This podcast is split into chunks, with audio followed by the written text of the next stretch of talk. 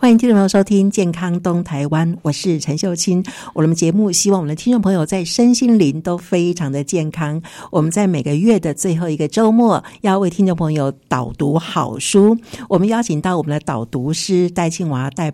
老师来到节目当中，跟我们分享。老师你好，哎、你好，主持人秀清，你好，还有各位听众朋友，大家好，我们又是见面了，是是五月份盛夏的时候，我们要跟是听众朋友导读什么样的书，可以让大家心灵可以安静的呢？是，哎，谢谢。这个、呃、我们这个月呢，我们非常高兴想跟大家来分享一本比较不一样的书哦。那那书名叫做《不止中国文学家》。哎，我想其实他特别在把中国文学家，我们都知道他是什么，可是他前面又加了两个字叫“不止”。中国文学家哦，那我想这礼拜这个月想跟大家来做这样的一个讨论。那作者是一空法师，对，然后出版社是佛光出版社哦。那我觉得这本书其实有它，嗯，看到它之后，我昨天呢在火车上看这本书的时候，有人跟我说：“哎，你这本书是自己印的吗？”啊、因为它封面看起来有点像那个古老的那个书籍的感觉哦，所以是其实呃也蛮非常棒的一个呃编辑的一个过程，对，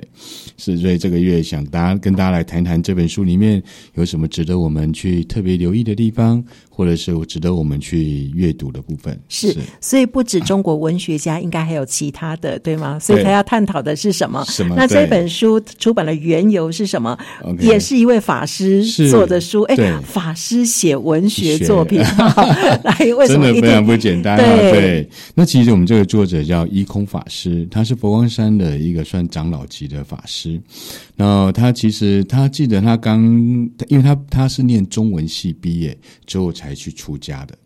然后大师呢，其实就觉得他他开始出呃选择了这个地方之后呢，他大师就把他佛光山呢就给他一个因缘，他还跑到日本去念了印度哲学系。对，然后最后才回来台湾，回来台湾就在高雄师范大学念的国文博士，哦，对，中文博士不应该叫国文博士的地方，所以你就会发觉，其实他他身上所蕴含的所有的知识含量是是非常强的一个地方。那这本书我觉得有一个很大的特色，因为它总共从中国我们早期，其实这些这这些是呃文学家，我们都应该耳熟能详，以前可能曾经多少听到一点点的地方，对。但是因为他们发现，我们义工法师发现这几个文学家呢，他们不只是文学家，他们甚至在当时的时代时空背景里面，也是一个非常优秀的政治家，可能也是一个非常强的一个政治军事家，也能够打仗的哦的一个军事家。哦，真的很难让我们想象的地方。但是最后他们发现一件事情，原来他们也是佛学家。哦，所以呢，这时候他也不晓得怎么去命名啊、所以他就叫做不止中国文学家 啊，哇，啊我们是我们都以为说法师写的书应该都跟佛学有关系，有关对那事实上，他讲了很多人的故事，是的，哦，对所以他就是把文学、还有对佛学、还有对哲学都三者融合在一没起。嗯错，对，所以那个作者其实在他的秩序里面，我觉得他用另一种文学来当做他秩序的标题。那他其实他也讲到一个地方，他他希望能够借由他自己曾曾经做过的研究或所了解的部分，把这些所有历史上可亲可敬的文学大师。能够介绍给所有的人，然后呢，其实我觉得他有一句话让我觉得特别的感动。他说呢，典范在树习，有一群人，他曾经走过了一些荆棘，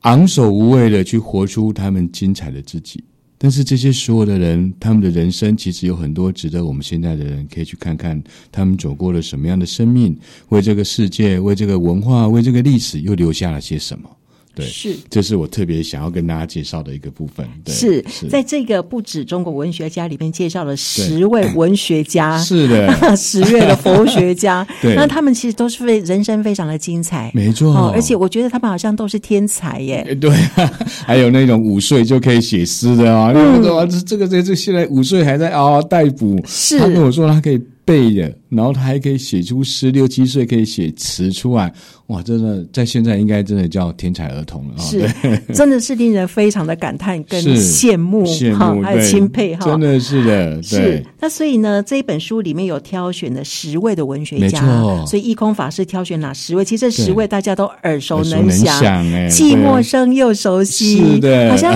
觉得是朋友，可是他们的诗词我们常常在用、没哎，错，而且我们常常来就取了一小段来用的地方。对那其实因为这本书就整个的过程，其实它的目录啊，就是用那十个。呃，文学家来当做它的章节，那我简单跟大家带一下，是那哪里有嗯哪几个作家，呃可能哪会几个引文起学你的引起注意注意力的地方嘿。 对，第一个呢，就是山水诗人谢灵运。对，那第二个呢，是一代的诗佛王维，王维应该很多人都看过他的诗，读过他的诗的地方。那第三个呢，就是香水居士白居易，大家也哇很熟，哦啊大家应该都很熟，对不 对？那第四个是那个牛郎今又来的刘禹锡，对。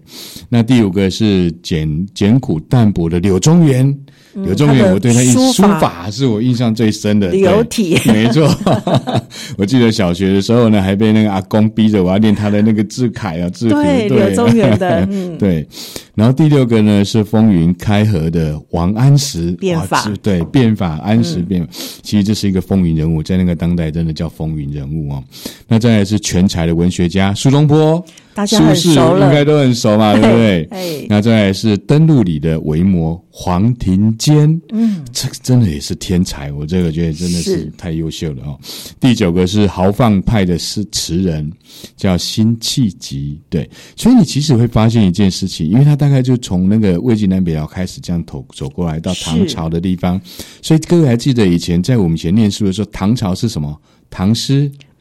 宋宋词元元曲曲，对不对？对所以它到第十个的地方呢，所以看第九个是辛弃疾的词，他是词人；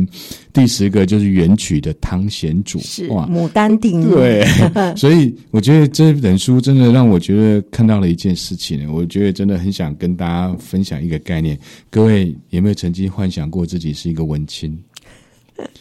有没有想过自己可能是一个文人？是过去曾经背过的诗词忘了吗？对，我觉得如果我们有机会重拾这本书，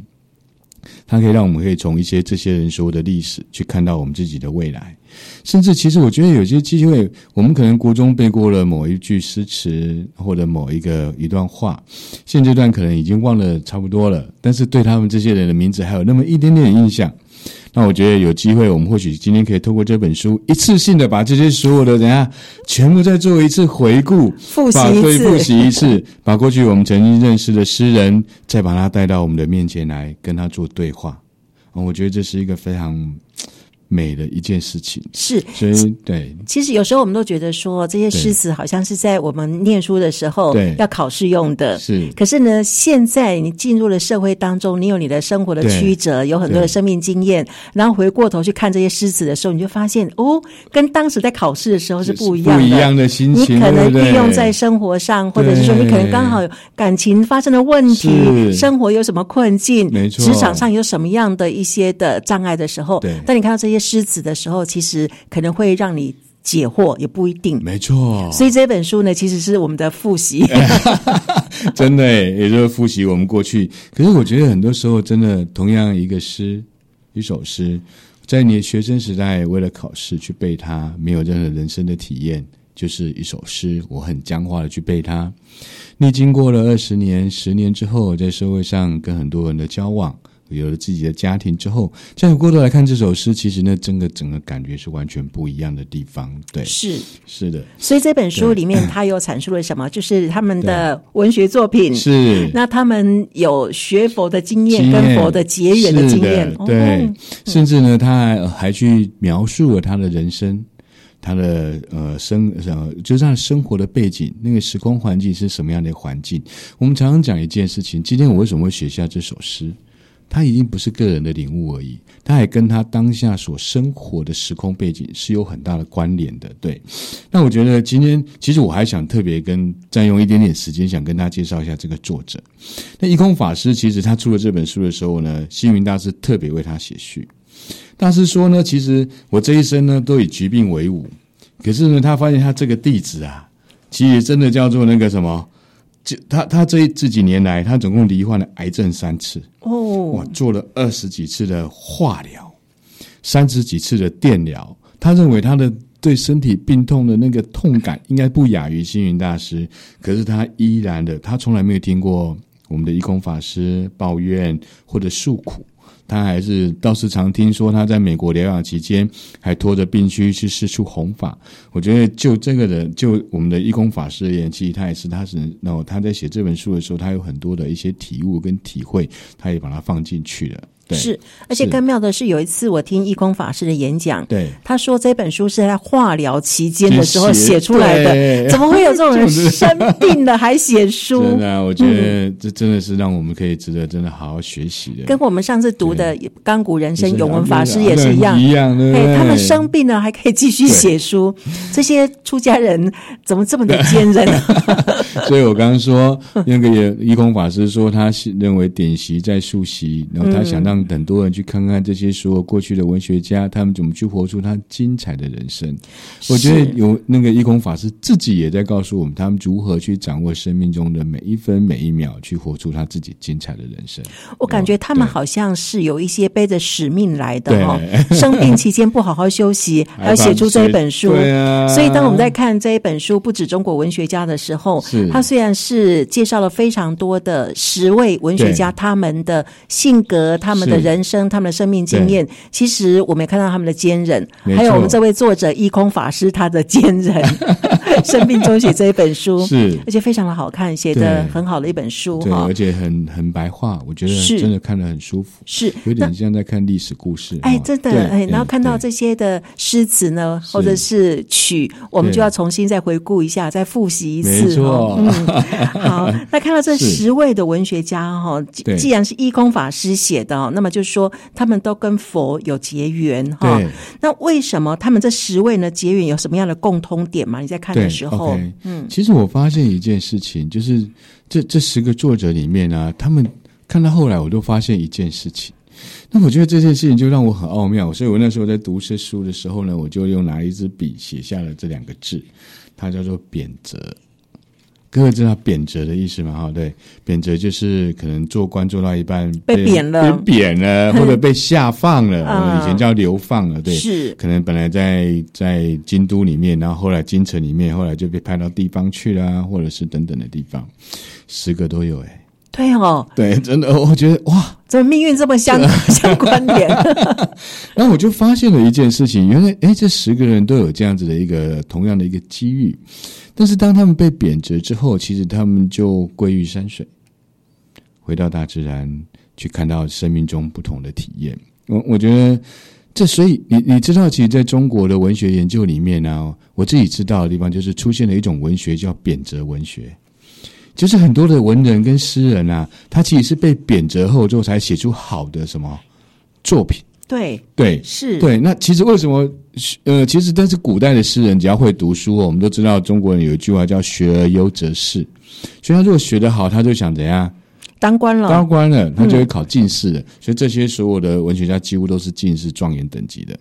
啊、有的还当过宰相，像王安石对不 对对对。然后后来被贬谪了，对。但是我觉得一旦当了官，尤其是官越大，他就会有人家讲伴君如伴虎，所以生命中就会有不同的起起伏伏。就也因为这些起起伏伏，他们就会对人生有不同的体验，看到大自然的一花一木、一山一水，就有不同的体会跟体验的地方。所以他们就会发现，他所写出来的东西就会更刻骨铭心，更容易让我们去看到他的一个地方。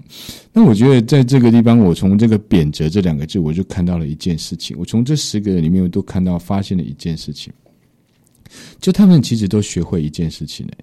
我觉得可能秀清也有注意到的地方，就是因为他们学会接受，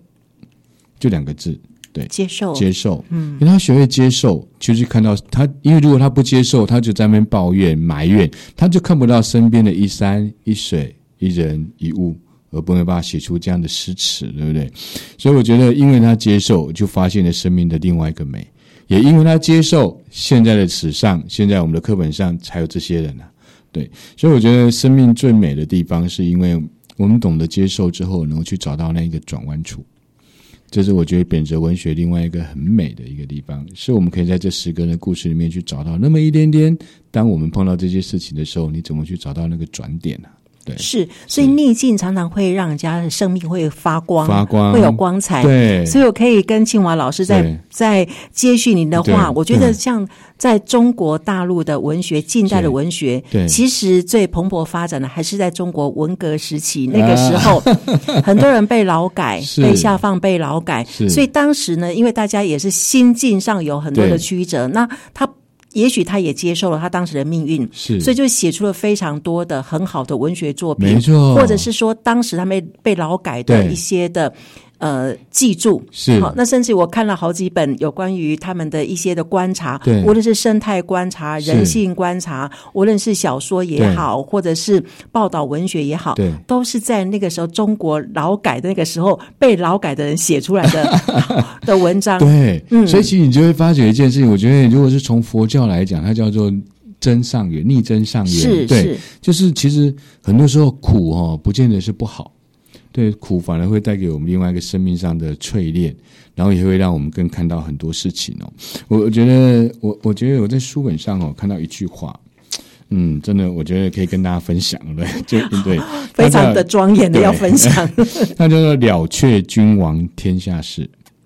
然后赢得生前身后名。对，所以如果当我我我觉得，其实当你换一个面向去看的时候，你获得的就是未来历史上留下留名的一个地方。看你留在哪一个地方，你在政治上不行，结果你在文学上淬炼出来，去发光发热。对，这是我觉得很多时候是我们可以看到的现象。对，嗯，是，是所以每一本书里面，你只要看到有一两句话会对你有所启发，对其实就是这个很有价值，很有哈价值的，是那远超过那几百块的那个金钱 了。对，您所说的节目是《健康东台湾》，我是陈秀清。我们在是每个月的月底呢，最后一个周末为听众朋友来导读一本好书。那今天我们继续邀请戴庆华老师来导读，是我们导读的是这本书叫《不止中国文学家》，作者是一空法师，是佛光所出版的这一本书。那这本书里面，我们刚刚说呢，你可以复习很多的好的诗词，那甚至于呢，从他们十位文学家他们生命经验当中呢，你可能也会有一些的启发。那所以这十位的文学家，呃，清华老师，您觉得哪一位文学家你会有特别偏爱，对你有能够去引动到你的心绪的？啊，是的，我觉得每个应该都有这样的不同喜欢的地方，对不对？那我个人呢，其实是看到王维，王维这位诗人对。那王维其实他叫智摩诘，对对，对。那其实我后来也发现一件事情，你知道吗？这十个作家里面，都最少有四个以上，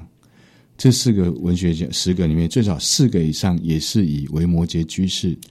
为他的主要在佛法上修行上的很重要的，我们现套句现代人话就叫粉丝，就叫偶像啊。是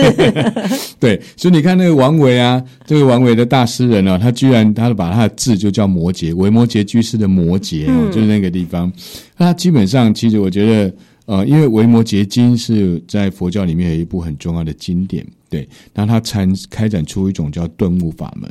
那所以维呃王维呢，基本上他直下承担以维摩诘大这个大菩萨而自居。那其实王维呢，很多人应该是听过这个人，对不对？对啊，对，应该都有他的听过诗大家都很熟悉、啊，嗯都很熟悉哦。我觉得应该不用特别我去介绍五它。言绝句啊对等啊等，的，七言的地方，对，嗯，那就我觉得王维曾经也在呃官朝廷里面当大官，对，但是如同随风飘逐的蓬草一样出汗入塞，又像阵雨北飞的鸿雁一样寄旅胡天。那他，我觉得他有一个地方，就是他去描写那个，我觉得有一这这是五言的哦地方，有一句话我可以跟大家分享，他在描写那个塞外的奇特壮丽风景，到现在很多人还在引用它，那个叫做“大漠孤烟直，是长河落日圆”。哇，那其实我觉得这十个字，那个画面，如果我们去想象那个画面的辽阔，就是因为大漠非常辽阔，所以那个烟才有办法孤烟很直的往上窜上去的地方。然后长河落日圆，那个意境的雄浑哦，曾经有一个王国维，王国维这位那个作文学家，他称之他这个叫千古壮观的一个绝句哦，一个佳句的部分。但是王维呢，因为担心遭到破坏，他后来其实慢慢的走向明哲保身、远获至权的道路。可是我觉得人生其实会因为经过不同的历练，他在三十岁的时候其实就亡了，就往生的地方。对，嗯。然后呢，所以他退朝以后呢，他常常会焚香独坐，以禅诵为事，然后妻王不再娶，不像以前会三妻四妾，对，对，然后就齐王不再娶，三十年来孤居一室。对，那也因为这样子，其实也跟着母亲开始有不同的面相跟思维的地方。那中年的王维呢，其实丁母忧，无妻，因为母亲后来也往生了嘛，对，然后无妻无儿，绝子决然一身，对，所以就他一个人嘛，他自感又加上官场上的不如意，对，所以他就抱着一一件事情、一个观念的地方的心境，一生几许伤心事，不向空门何处消。对，但是我觉得他不是一定要出家，但是你会发觉一件事情，我们也发现这十个文学家，如同王维一样，他做了一件事情，就是当他面对人生中的一些不如意，发现心无法被调服的时候，他发觉现有过去所学的好像无法帮助他，那他们开始往哪里去寻找？他会从佛法去找到答案。然后希望也从佛呃佛陀的那个一些智慧里面去，能够找到一些答案，让他的心灵可以得到一些适当的呃安慰，或者找到一些解放的一些呃过程。这是我觉得在王维这里面其实可以看到的一个面相。是对其实这些诗人在年轻的时候都意气风发过，。对，没到了错中年了以后，他们就看尽了很多的人生，对看尽了很多的政治的样态，是啊看尽了很多的人，所以呢，他们最后会找到一个心理的依归哈。对那王维的诗里面，大家会很熟悉，比如说“行到水穷处，坐看云起时”， 大家很熟悉吧 对？好、还有那没个呃什么“红豆生南国对， 其实还有一个地方就是那个红豆诗啊，哦，对嘿。那另外一个地方，其实我觉得有一个地方就是他学佛之后，开始跟佛法亲近之后，他有一部有一有一首诗，我个人蛮喜欢。除了您刚刚那个就已经讲的《终南别业》，嗯对，那个就在中岁婆号道，晚家南南山陲哦。然后新来每独往，盛世空知之。行到水穷时，坐呃坐所看中醉坐看看云云起起时时。对，偶然值知林林少少，谈谈笑笑无无还还期期。这其实那个意境，大家可以想象看那个把心给放下来那个过程。因为还有一首诗，我觉得可以跟大家分享，哦，它叫《了民剑》。对，那这首诗是“人前桂花落，夜尽春山空。月出惊山鸟，时鸣春涧中。”我觉得这首诗呢，在这本书里面，他说到，他是写诗人悠闲的那个心境，无爱无得的生命基调，在极静的夜空下，花落无意，月出无念，鸟鸣无心，去创造出那种动中有静、静中有动的空寂静谧的那个意境。那有些时候，我们自己也可以让自己在某一个周末去想一想这首诗，或者自己念一遍。一壶茶，其实你可能会跟着他走进那样的一个画面，跟那样的一个心境里面。”，对，对，觉得好像很亲近哦。对， 其实呢，是的你看到王维的这一首诗呢，我就想到辛弃疾的词，啊我要讲一下好啊。我觉得辛弃疾这一首词呢，对我对影响真的非常的深是远。我们听一下，听众朋友，你可以听一下，然后你可以想那个画面。他说：“明月别枝惊鹊，清风夜半鸣蝉。”稻花香里说丰年，听取蛙声一片。七八个新天外，两三点雨山前。旧时茅店社林边，路转溪桥忽见。那这一首词呢，就是我们的农村的景观。对，那我看到了这个呢，空气要非常的清新，嗯、生态呢，这个食物链要非常的完整。对，然后你要说这个丰年，你你种水稻要说丰年的话，要有很多的蛙。是那有很多的蛙呢，就表示生态要非常的丰富，没错哦，对所以呢，其实它就是一个很好的，我觉得它是一个环保 词，一首。后来我在做无毒农业的时候，对引用这一首词，引用的非常的多，啊就是希望说我们在做惯性农法的时候啊，对大家都能够少用农药或不用农没药错，可以让我是们的农村呢，可以那个春天再现，对而不是说极尽的春天。啊是啊嗯所以我是啊引用了非常多的辛弃疾的这一首《西江月》的词，啊来告诉我们农民朋友，我们对就要这样子的环境。对，那以前有这样子的环境，为什么现在不可现在以不行呢？啊对当然，我们也要有没错有机对会，所以我们只要一起努力就可以对有的没。错。所以你那时候在推崇那个自自然农法，对，自然无哦毒农业、有机对农业对的时太候棒了，，所太以棒了，小时候我是生活这样子的环境，是，然后呢就忘记了这一首词。对，长大了以后，哇！我要去推无毒农业的时候，是这首词在对哦显现到我的脑海当中，所以用的，所以呢，这首词我就觉得非常非常的熟悉。是的， 太棒了，太棒了！我们介绍啊是嗯不止中国文学家，那最后呢，我要请教我们的导读师清华老师跟我们分享，是就是说你在看这本书，因为你是导读师，你已经读得很熟、很对认真没有没，有所以你觉得是这一这本书哦在你的生活上有哪一些的帮助？你是觉得？嗯， OK，其实我觉得这本书带给我们一个很重要的一个地方，我呃，我本来以为它就只是一本文学的书，结果没想没想到作者的描的一个写作方式，他是先写他的一些人生中的历练，然后再介绍他，然后再把他过去所发生的过程中生命中重要的那个环节或者那个故事的转点来告诉我们，那最后的部分呢，就告诉我们他跟佛法为什么会契入。而他契入了什么样的佛法，或者是像刚刚您讲的辛弃疾，他是先从北中到南中，对哦，那等等的一个过程，他自己也是以模为模来来自诩的地方了哦，对。那其实你就发觉他们每一个人都会有这样的一个现象，那所以他们到后来就找到了一个东西，他们就在想说，就像我们刚刚说的，他们从禅理中去找到身心的安顿处，所以我们从这里就发现一件事情，我们以前练的《论语》。练的孟子，或者等等的地方，我们叫做儒学，对不对？我们会有老子、庄子的老庄的道学，但是我觉得佛学这样的一个一个智慧或者这样的一个领域，从东汉时期一直到到现在，我觉得它跟我们生活已经怎样？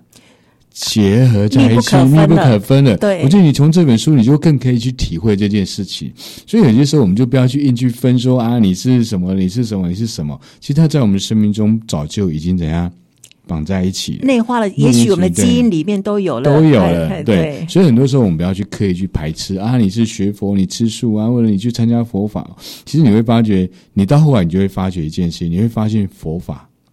其实在你的生命中，它会不断的让你去找到生命中的转弯处，它会在你碰到一些困境的时候，它会给你力量跟智慧。去哪一些字眼可以帮助你找到那个转点，让你从沮丧的一个环境，马上又变成是生意盎然的一个心情的地方。这是我觉得它最大的一个受用处。呀是，对所以我们要推荐这本书，不止中国对文学家一空法师是的对书哈。对那那么这一本书呢，如果说我们我们的好朋友要阅读的话，你有对什么样的建建议？议怎么样阅读？是 哎，你觉得他可以读得进 去，然后呢，可对以对自己的生命有所不一样有的不启以启发？嗯发，对，因为我觉得这本书哦，就像刚刚修静，我刚刚一开始讲它的目录，它总共就你看封面，你就会看到它有写一到十。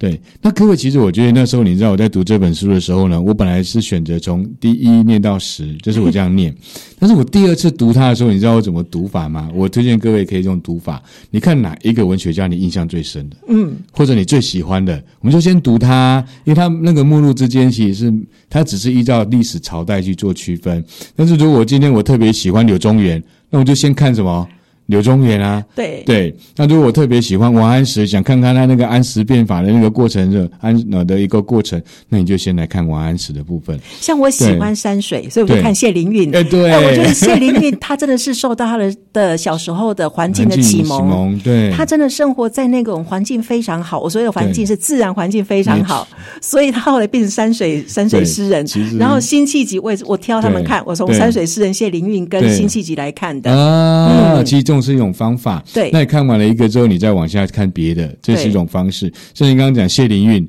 谢灵运就是我们现在标准讲的叫富二代。对呀、他真的富二 代，对啊，但是富二代居然可以有这样的创作，是是嗯他并没有让自己沉沦了，最后他还成为中国是第一个旅游家。哎，是，对所以我觉得对谢灵运他小时候对生命教育很重要，对因为他真的就是生活在那种大自然环境非常好的是那个环境，无忧无虑的对环境。那他后来受苦了之后，又真的回归到大自然，对，从大自然当中去洗涤他的心没灵，错然后从对大自然当中去疗伤， 所以那个自然环境是很重很要的。重要的一个地方。所以我看到谢灵运是看到这一 点，是，所以是每一个是人就是对看书哦，就每一个人会有不一样的，从你自己的生命经验对去连接在一起。没错但是这本书呢，我们要很推荐的就是。它真的不只是文学，对很多的，你刚刚有讲政政治、军事、事佛学有在里他甚面，至他们很多都擅长音律，是或者是哦书法，或者是画画，对，好厉害对啊哈、呃辩论等 等哈，是的好是是那，所以我们今天今天的介绍这一本书不止中国文学家，那最后呢，庆华是要跟我们来做怎样的结论呢？ OK，我我觉得其实最后我想说，用义工法师他自己在这本书最后面的一个地方的一个结论。那一作者义工法师他是一位僧人，也是一个文化人，在佛法求真、文学求美的两者的交错之下，这十个文学家一生的神采风华耀然在这个纸上，而且是别具风格的，跟一般你看的例子不太一样。中国古代的政治对文人最大的摧残就是贬谪流放。就是我刚刚说的十个，全部都是有贬谪过的地方。那特别是对心怀忧国忧民、理想怀抱的这些至诚、志士良臣，当他丧失之后，这些舞台，他们如何让自己走出来？我们可以去看看他们面对人生悲喜荣辱时，如何在佛法的浸润下得到心灵的安顿跟解脱。那我们就可以回过头来看看我们自己。